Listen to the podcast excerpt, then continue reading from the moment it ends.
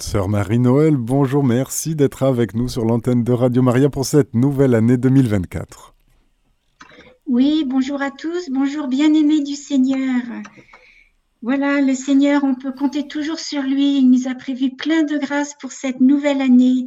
Et vous qui écoutez, qui avez le désir de plus collaborer avec l'Esprit Saint, de libérer en vous la puissance de l'Esprit Saint, soyez bénis. Nous allons continuer notre parcours tout au long de cette année. Et comme les dernières fois, je vous propose de commencer par une prière. Alors simplement une partie de la prière du chapelet de l'Esprit Saint, puisque par rapport au niveau du temps, nous n'avons pas la possibilité de le faire en, en entier. Donc je vous rappelle que je vais exposer rapidement une scène de l'Esprit Saint, ensuite une demande d'un don, et vous, euh, ensuite je dirai cette fois, viens Esprit Saint, remplis le cœur de tes fidèles, et vous répondez, et embrase-les de ton amour. Donc nous commençons, voilà, au nom du Père et du Fils et du Saint-Esprit. Amen. Le troisième mystère du chapelet de l'Esprit Saint, Jésus meurt sur la croix pour ôter les péchés et donner l'Esprit Saint. Demandons le don de science. Le pape François nous dit que le don de science est un don spécial qui nous conduit à saisir à travers la création la grandeur et l'amour de Dieu et ses relations profondes avec chaque créature. Viens, Esprit Saint, remplis le cœur de tes fidèles et ensemble et embrase-les du feu de ton amour. Viens, Esprit Saint, remplis le cœur de tes fidèles et embrase-les du feu de ton amour. Viens, Esprit Saint, remplis le cœur de tes fidèles et embrase-les du feu de ton amour. Viens, Esprit Saint, remplis le cœur de tes fidèles et embrase-les de ton amour. Viens, Esprit Saint, Remplis le cœur de tes fidèles et embrase-les du feu de ton amour. Viens, Esprit Saint, remplis le cœur de tes fidèles et embrase-les du feu de ton amour. Viens, Esprit Saint, remplis le cœur de tes fidèles et embrase-les du feu de ton amour.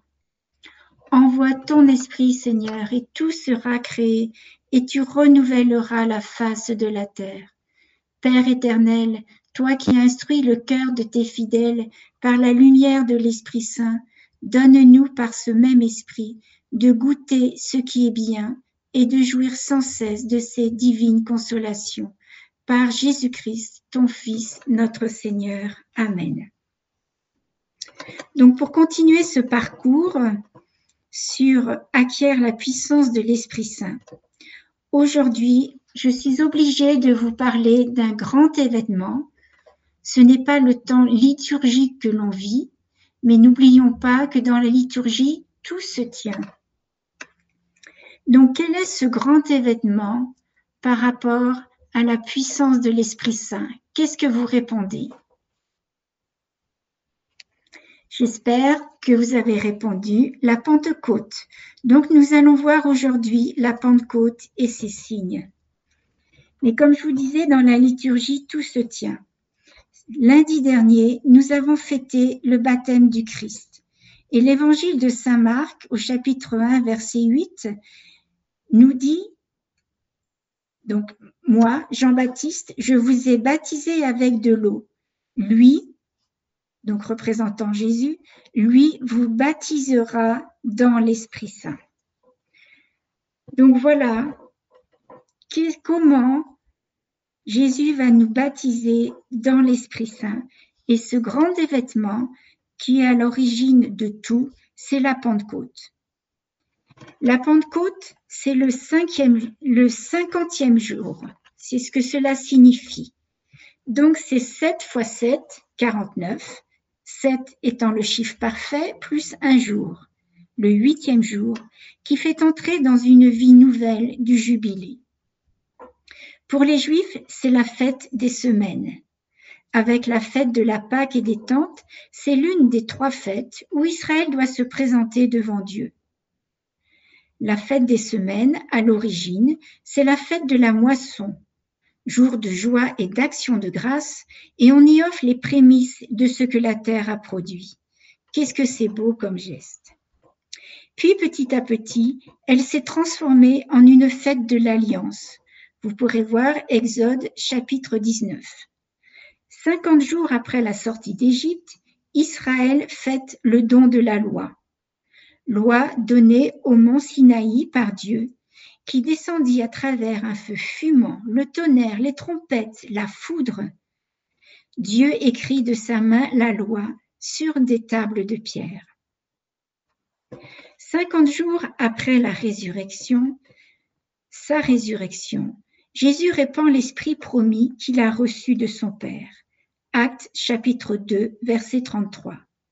Le Saint-Esprit est chargé d'écrire la loi dans les cœurs. Alors comment cela va-t-il se faire? Nous allons relire les actes des apôtres, le début du chapitre 2. Le jour de la Pentecôte étant arrivé, ils se trouvaient tous ensemble dans un même lieu, quand tout à coup vint du ciel un bruit tel que celui d'un violent coup de vent, qui remplit toute la maison où ils se tenaient. Ils virent apparaître des langues qu'on eût dites de feu. Elles se partageaient, et il s'en posa une sur chacun d'eux.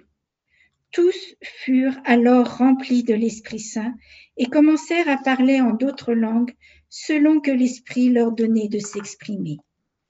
Je vous invite ensuite à reprendre ce passage et à continuer. Donc, Comment l'Esprit Saint est chargé d'écrire la loi dans les cœurs? On peut dire que Jésus inaugure une époque nouvelle. Il a dit, je suis venu apporter le feu sur terre et comme je voudrais qu'il fût déjà allumé. Jésus brûle de communiquer à tous les hommes le feu qui est en lui corporellement, et c'est celui du buisson ardent c'est-à-dire la plénitude de la divinité. Colossiens chapitre 2, verset 9. Mais voilà que Jésus est crucifié et meurt. Comment cela va-t-il se faire? D'autant plus qu'il faut bien réaliser que les apôtres, à la suite de la crucifixion de Jésus, redoutent de subir le même sort. Peur, angoisse, incompréhension de la mort de celui qui pouvait être le Messie, qui devait délivrer Israël. Ils se sentent sans force, ils ne comprennent plus. On aurait été pareil, nous. Toutefois, ils obéissent à l'ordre de Jésus ressuscité. Luc chapitre 24, verset 49, Demeurez dans la ville jusqu'à ce que vous soyez revêtus de la force d'en haut. Et avec ce qui va se produire après, je ne peux que souligner l'importance de toujours obéir à Dieu Trinité, car il sait, lui, ce qui est bon pour nous. Les apôtres sont donc rassemblés dans la chambre haute appelée Cénacle à Jérusalem. Qui sont ces hommes et ces femmes réunis au Cénacle? Ce sont ni des géants, ni des génies, ni des héros ni des demi-dieux. Ce sont des hommes et des femmes comme vous et moi, comme les autres. Les apôtres, colonnes de l'Église naissante, des hommes timides, quelquefois peureux, lents de cœur et de caractère, oublieux, légers, peu instruits. On le constate tout au long de l'Évangile. Judas a trahi son maître et s'est suicidé. Pierre l'a renié, mais il s'est repenti et a su pleurer. Après la résurrection, Jésus a pourtant confirmé la primauté de Pierre sur les autres apôtres, premier pape. Quelle est donc la valeur de ces hommes? À quoi peuvent-ils servir? Visiblement, ils n'ont même pas de plan dans la tête, aucune stratégie. Ils savent qu'ils n'en ont pas mais ils prient avec Marie en attendant ce que Jésus leur a promis d'envoyer, une force qui est l'Esprit Saint, son esprit à lui. Acte chapitre 1, verset 8. Ils ont aussi un but immédiat en ce monde, car Jésus leur a dit, Allez baptiser toutes les nations au nom du Père, du Fils et de l'Esprit Saint. C'est vite dit, mais ils sentent confusément qu'ils ne doivent pas se poser la question du comment. Pour le moment, ils doivent prier. Et en ce jour de la Pentecôte, grand jour qui n'aura pas de fin, les apôtres reçoivent une loi nouvelle, loi d'amour qui est publiée avec douceur et gravée par le Saint-Esprit, non plus sur des tables de pierre, mais des tables de chair, c'est-à-dire les cœurs. Et alors, on voit l'accomplissement de la promesse que le Seigneur avait faite par la bouche d'Ézéchiel, je changerai vos cœurs de pierre en des cœurs de chair. Si vous êtes intéressé par ce programme, continuez à écouter cette méditation. Nous allons reprendre par petits bouts ce qu'il nous est dit à la Pentecôte. Il nous est dit d'abord tous ensemble. Vous savez que dans la Bible, chaque mot est important et veut dire quelque chose.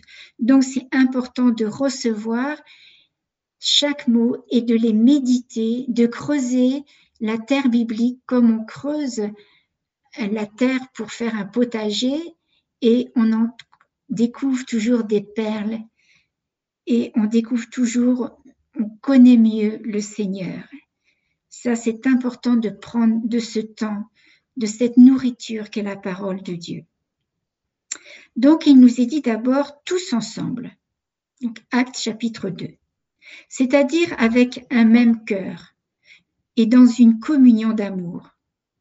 D'où l'importance de l'unanimité.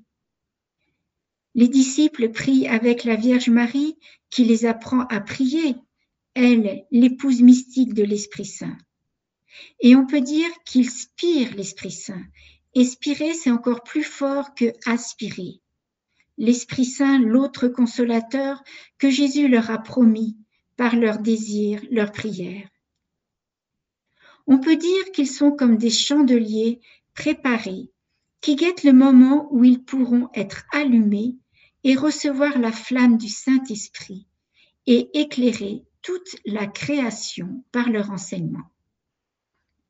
Ensuite, il nous est dit, tout d'un coup, vint du ciel un bruit tel que celui d'un violent coup de vent qui remplit toute la maison où il se tenait. Cela vient du ciel, alors soyons rassurés. C'est comme une sorte de trompette qui retentit pour annoncer un grand événement. Jean chapitre 3 verset 8 dit L'Esprit souffle où il veut et tu entends sa voix, mais tu ne sais d'où il vient ni où il va.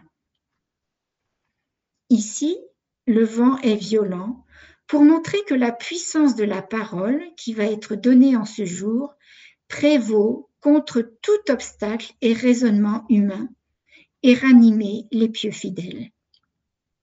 La terre va être ébranlée à la voix de l'Esprit par la bouche des apôtres, annonçant Jésus-Christ mort et ressuscité, et que Jésus est le Messie et notre Sauveur. Toute la maison est remplie c'est-à-dire que l'Esprit Saint remplit toute l'Église. Et c'est de cette plénitude que chacun, sans exception, chacun reçoit sa propre part.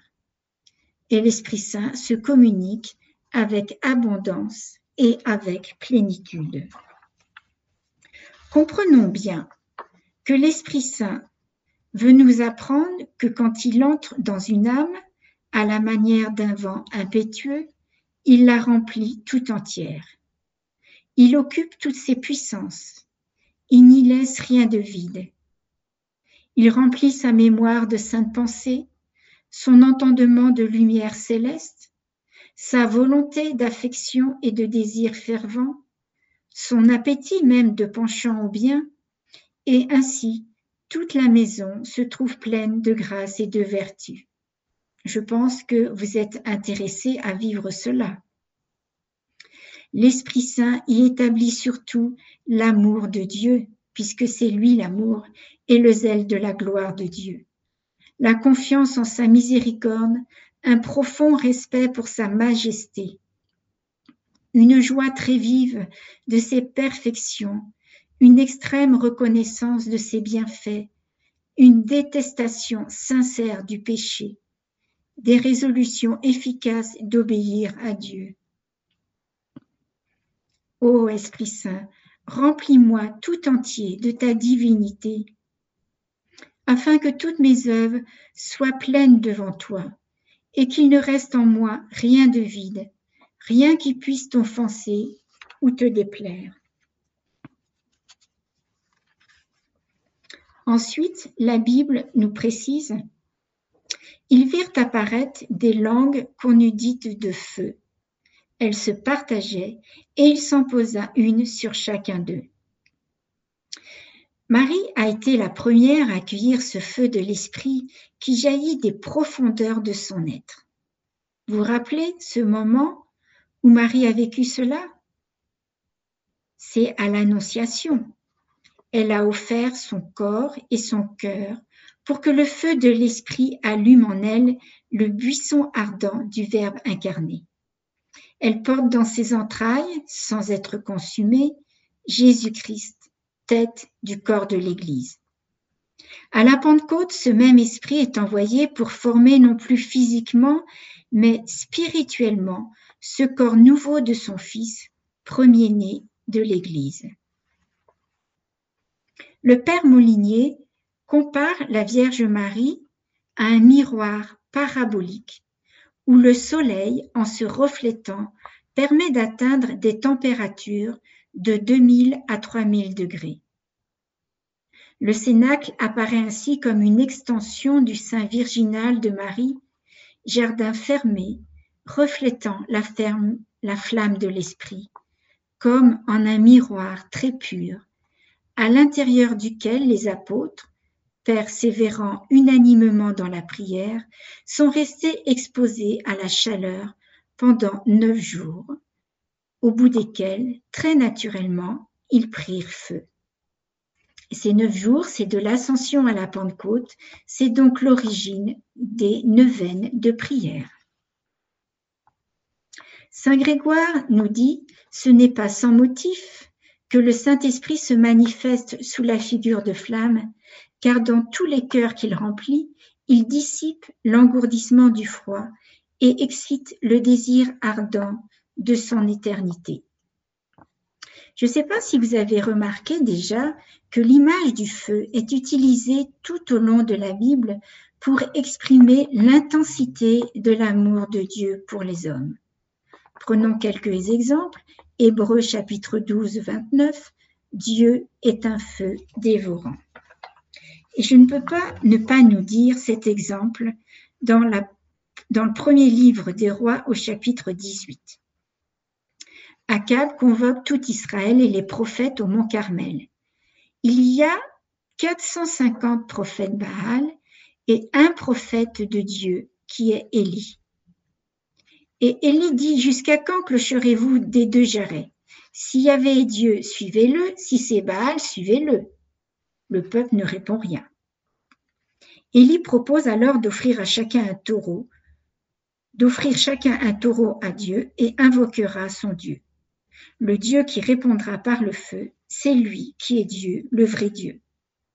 Les prophètes de Baal commencent à prier, appellent Baal, vont jusqu'à se taillader le corps mais il ne se passe rien. Ensuite, Élie dresse un autel de pierre au nom du Seigneur. Il fit un canal d'une contenance de deux boisseaux de semences autour de l'autel. Il disposa le bois, dépeça le taureau sur le bois, puis il dit emplissez quatre jarres d'eau. Je ne sais pas si vous savez qu'une jarre d'eau, c'est 40 litres. Donc 4 jarres multipliées par 40, ça fait 160 litres. Ça fait beaucoup d'eau. Donc il dit emplissez 4 jarres d'eau et versez-les sur l'Holocauste et sur le bois. Et ils firent ainsi. Il dit doubler et ils doublèrent. Puis il dit tripler et ils triplèrent. Puis Élie prit et invoque le Dieu d'Abraham, d'Isaac et d'Israël, et le feu du Seigneur tomba, et écoutez bien, dévora l'Holocauste et le bois, et il absorba même toute l'eau. Le peuple tomba face à terre en disant, C'est le Seigneur qui est Dieu. Voyez la puissance du feu, et pas la peine d'être scout pour savoir qu'on ne fait pas du feu avec du bois mouillé. Ainsi ce feu, vous avez bien compris, c'est l'Esprit Saint. C'est une personne qui agit avec force, la force de l'amour, de la vie, de la joie, etc. L'Esprit Saint, c'est une force comme Jésus leur avait promis, comme il avait promis à ses disciples. Il enflamme et fait parler ceux qui l'ont rempli de sa présence. Il fait des apôtres peureux des témoins audacieux. Arrêtez-vous à cela, c'est très important de méditer à la Pentecôte comment avant étaient les disciples et quand ils ont reçu l'Esprit Saint, comment ils deviennent. Donc, aussitôt reçu l'Esprit Saint, Pierre avec les onze apôtres témoigne et 3000 âmes demandent le baptême. Acte chapitre 3, verset 41. Puis ils répondront ce feu dans le monde entier et oseront témoigner à temps et à contre-temps que Jésus crucifié est ressuscité et c'est bien lui le Messie qui vient nous sauver. Sous l'action de leurs paroles, le cœur s'embrase de l'amour de Dieu, ce pourquoi nous sommes faits, chers frères et sœurs. De même qu'il y a sept propriétés du feu, il y a sept dons de l'Esprit Saint. Le feu amollit ce qui est dur. L'Esprit Saint amollit les cœurs durs par le don de crainte. Le feu réchauffe ce qui est froid. L'Esprit Saint réchauffe ce qui est froid par le don de piété. Le feu illumine les ténèbres. L'Esprit Saint illumine les ténèbres par le don de science.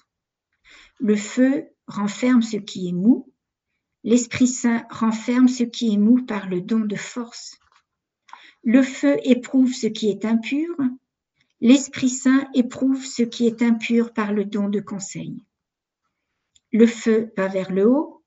L'Esprit Saint élève par le don d'intelligence. Enfin, le feu se multiplie quand il est distribué.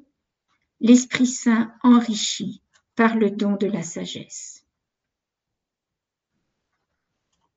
Du feu de Dieu tombé le jour de la Pentecôte et arrêté sur les apôtres, a jailli une flamme qui ne s'éteindra jamais, jamais. C'est l'Esprit Saint, l'Esprit même de Dieu, qui descend et transforme les hommes, les femmes. L'Esprit Saint, dit Saint Augustin, n'est plus en eux par une visite ou une action passagère, comme dans l'Ancien Testament, mais par la plénitude de ses dons et la vérité de sa présence. Ce n'est plus une lumière à porter, c'est l'Esprit Saint lui-même qui vient fixer sa demeure. C'est l'Esprit même de Dieu, c'est Dieu qui descend et fait sa demeure dans les hommes. Oh là là, qu'avons-nous comme chance d'être choisi par Dieu pour être son temple? C'est pourquoi nous sommes appelés temple de l'Esprit Saint. Alors, frères et sœurs, il est important d'accueillir ce feu, l'esprit de feu, puisque c'est le désir de Jésus. Comme il a dit, ce que nous avons vu en début, je suis venu jeter un feu sur la terre et comme je voudrais déjà qu'il soit allumé. Alors adressons cette prière au Saint-Esprit. Esprit de feu, viens brûler tous mes péchés. Esprit de feu, viens éclairer mon intelligence. Donne-moi ta lumière pour toutes mes décisions. Esprit de feu, viens illuminer ma vie. Esprit de feu, viens réchauffer mon cœur trop tiède. Esprit de feu, viens rendre pur mon âme et mon corps. Esprit de feu, viens transformer tout mon être. Esprit de feu, Viens rendre ma vie belle et attirante. Esprit de feu, donne-moi de propager ton amour autour de moi. Et vous savez que plus on le propage, plus il grandit. Esprit de feu, élève-moi vers les choses d'en haut. Donne-moi d'avoir les pieds sur terre et la tête au ciel et le cœur enflammé. Esprit de feu, viens me guider, toi la nuée lumineuse. Esprit de feu, je t'aime et je me consacre à toi. Amen. Poursuivons notre lecture de la Bible au chapitre 2 des Actes des Apôtres. Tous furent alors remplis de l'Esprit Saint. Cet Esprit divin qui les remplit, il est rempli de quoi? Eh bien, il est rempli de tous ses dons, les comble tous de joie et se donne tout entier à chacun d'eux, en sorte que tous sont vraiment pleins du Saint-Esprit. Et cela, bien sûr, est pour nous pareil. Ils sont tous contents et satisfaits, sans désirer pour l'or autre chose que Dieu. Il remplit principalement les puissances de leur âme et n'en laisse comme nous avons déjà vu, aucun vide. Il imprime dans leur mémoire les saintes écritures afin qu'ils s'en souviennent toutes les fois qu'ils en auront besoin. Il éclaire leur intelligence afin qu'ils comprennent tous les mystères qui y sont cachés. Il grave en un instant dans leur cœur la loi de la charité, en si profonds que quand il n'y aura au monde ni loi écrite, ni évangile, ils seraient eux-mêmes, une loi vivante, et l'esprit qui les enseigne intérieurement la leur ferait observer dans toute sa perfection. N'oublions pas que l'esprit est l'amour entre le Père et le Fils, et le Fils et, le Père. En un mot, le Saint-Esprit exerce à l'égard de chacun des disciples tous les offices qui lui sont propres. Comme un vent réfraîchissant, il les recrée avec suavité. Comme un soleil, il les inonde de lumière. Comme un feu, il les pénètre d'une chaleur céleste. Comme médecin, il les guérit de tous leurs maux. Comme maître, il leur apprend toutes choses et fait d'eux les maîtres des nations. De timides, il les rend courageux, de faibles, forts, d'ignorants, savants, d'envieux, charitables, d'ambitieux, humbles, d'imparfaits, consommés en toutes les vertus. Ô changement prodigieux, peut-on dire, ô miracle de la droite du Très-Haut, ô puissance infinie de l'Esprit de Dieu. Réalisez, frères et sœurs, ce que Jésus, durant trois ans, n'a fait ni par ses prédications, ni par ses exemples, ni par ses miracles, l'Esprit de Jésus, qui est la vertu d'en haut, l'opère en un moment, sans peine et sans travail. Alors n'hésitez pas à appeler l'Esprit Saint à collaborer avec lui.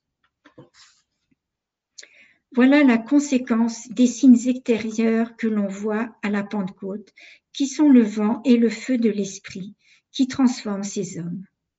Au verset 13 de ce chapitre 2 des Actes, certains disent Ils sont pleins de vin doux, alors qu'il n'est que 9 heures du matin. Oui, les apôtres sont ivres, mais d'un nouveau vin, celui qui a coulé du pressoir que Jésus a foulé en donnant le sang de sa propre grappe.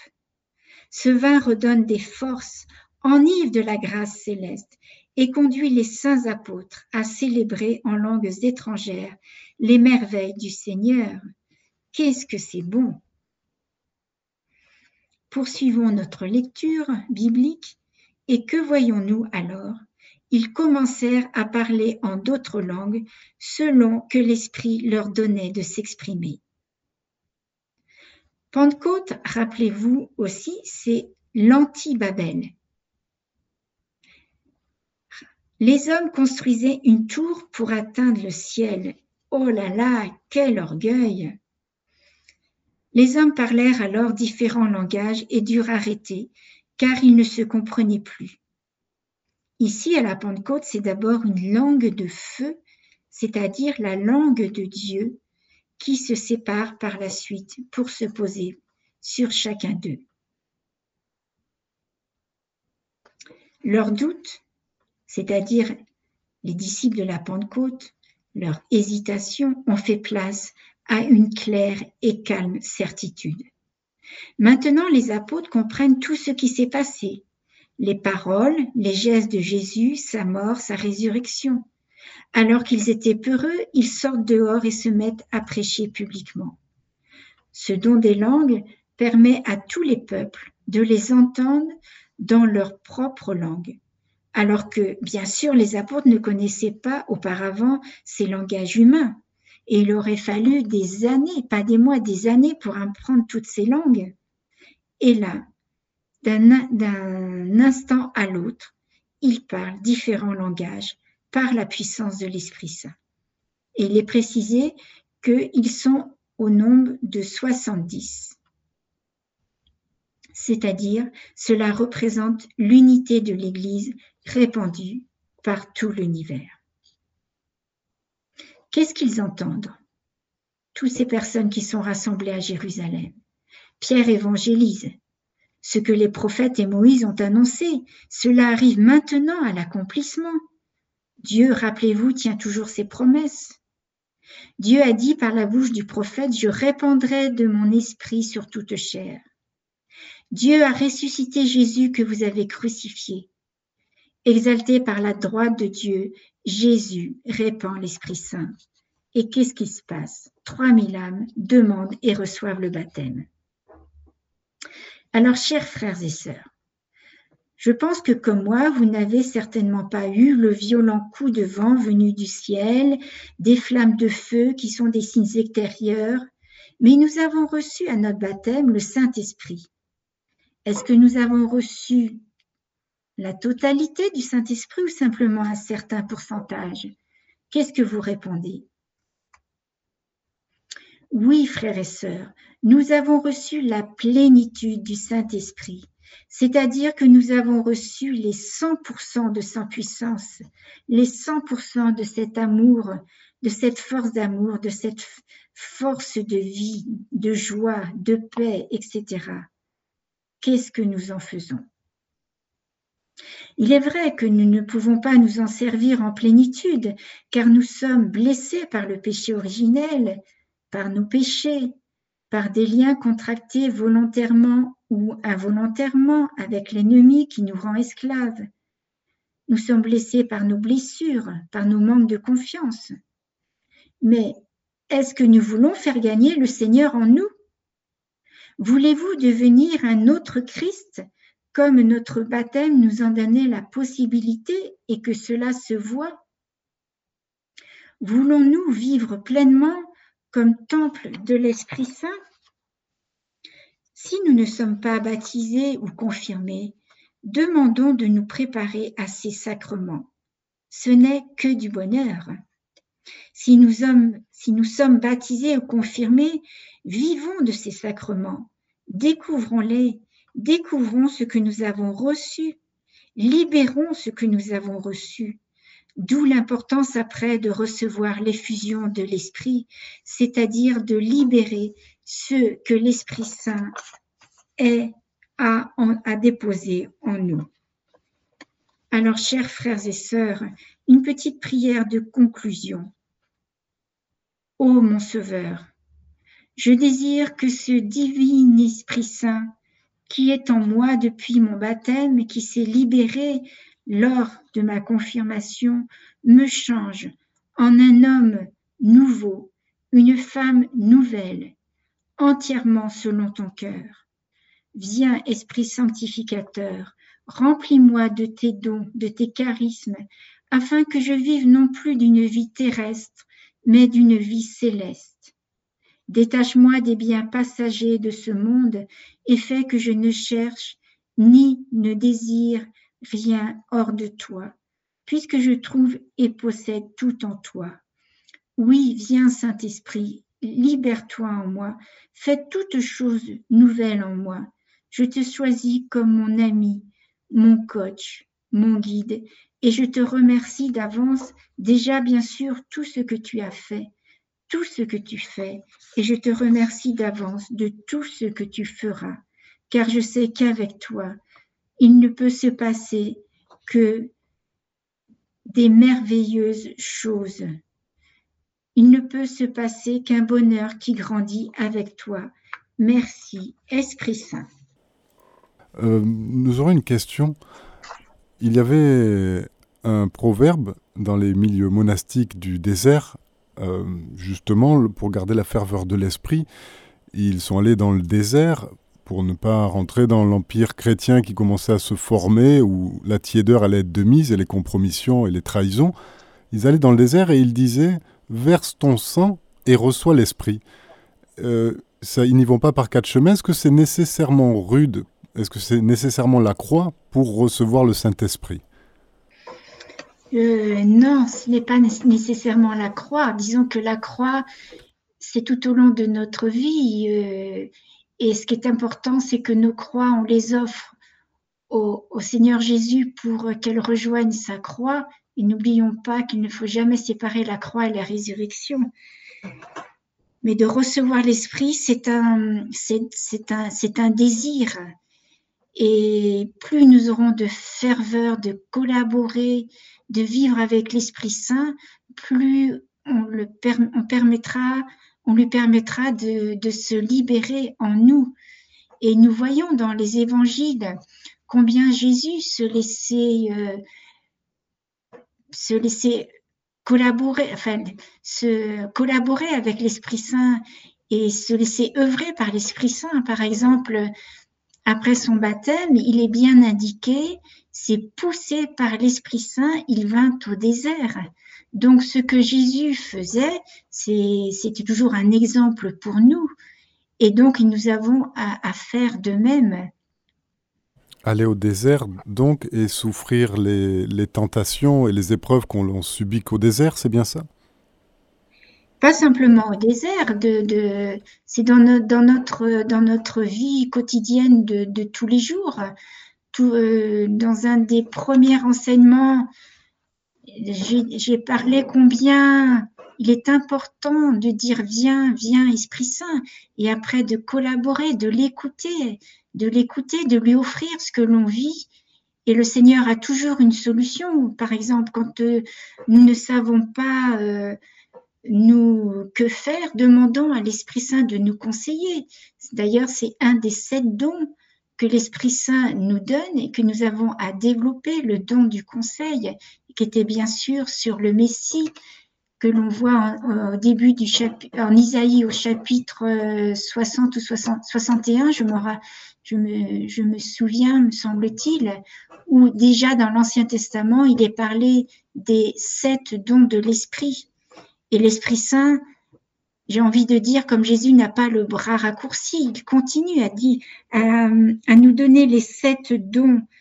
Non seulement il nous les a donnés à, à notre baptême, mais c'est à nous de les faire fructifier. Nous avons tellement reçu à notre baptême, à la confirmation, c'est important que chaque chrétien puisse découvrir ce qu'il a reçu pour pouvoir le faire fructifier. Comme si vous, nous avons un bout de jardin et que voulons faire un potager et que nous avons tous les outils qu'il faut, si nous n'utilisons pas les outils pour avoir des bons produits, des bons légumes, et si les outils, on les laisse par terre, les légumes vont pas venir tout seuls. Nous avons à les utiliser donc c'est pareil avec l'Esprit Saint. Nous avons à collaborer avec lui et que c'est lui qui fait de nous un chrétien, qui fait de nous un saint. Nous ne le faisons pas à la force du poignet, mais avec le Saint-Esprit. Merci, sœur Marie-Noël. Peut-être vous pourriez nous éclairer, car il est, il est fréquent dans l'Église de voir des personnes qui se sentent inspirées sans cesse du Saint-Esprit ou en ligne directe, et qui pourtant tombent dans des panneaux assez grossiers où dans la vie ne transpire pas du tout l'Esprit Saint, mais plutôt l'esprit d'égarement. Est-ce que l'Esprit Saint ne se couple pas très volontiers avec l'obéissance et la docilité? Ah, ben bien sûr, bien sûr. Alors, euh, disons que notre exemple, c'est Jésus ou, la, ça peut être aussi la Vierge Marie pour euh, les catholiques ou les orthodoxes. Mais hum, nul n'est parfait dans ce bas monde et, nous tous, nous tombons. Mais c'est pas grave de tomber. L'important, c'est de se faire relever par le Seigneur et de grandir par rapport à, cette, chute. Et si on se laisse relever par le Seigneur, on marche de nouveau plus fort. On dit bien que euh, Pierre, il lui a été plus, ça lui a apporté plus de, de tomber quand il a renié trois fois le Seigneur que peut-être s'il ne l'avait pas, euh, s'il ne l'avait pas fait, il s'est relevé plus, plus fort. Et ne prenons pas exemple de, des moments où les chrétiens eh bien, tombent pour nous éloigner de Dieu ou pour juger, mais toujours prenons exemple sur Jésus ou sur la Vierge Marie, comme je viens de le dire, parce que nul n'est parfait dans ce bas monde. Ce sera pour le ciel et pour l'éternité. Alléluia. Alléluia. Merci beaucoup, sœur Marie-Noël. Eh bien, c'était notre émission Acquiert la puissance de l'Esprit Saint. Nous vous donnons rendez-vous le mois prochain. Merci beaucoup. Chers auditeurs, c'était notre émission Acquiert la puissance de l'Esprit Saint. Vous étiez avec sœur Marie-Noël. Il y était question de la Pentecôte et ses signes. Vous pouvez retrouver cette émission podcast sur notre site internet radiomaria.fr.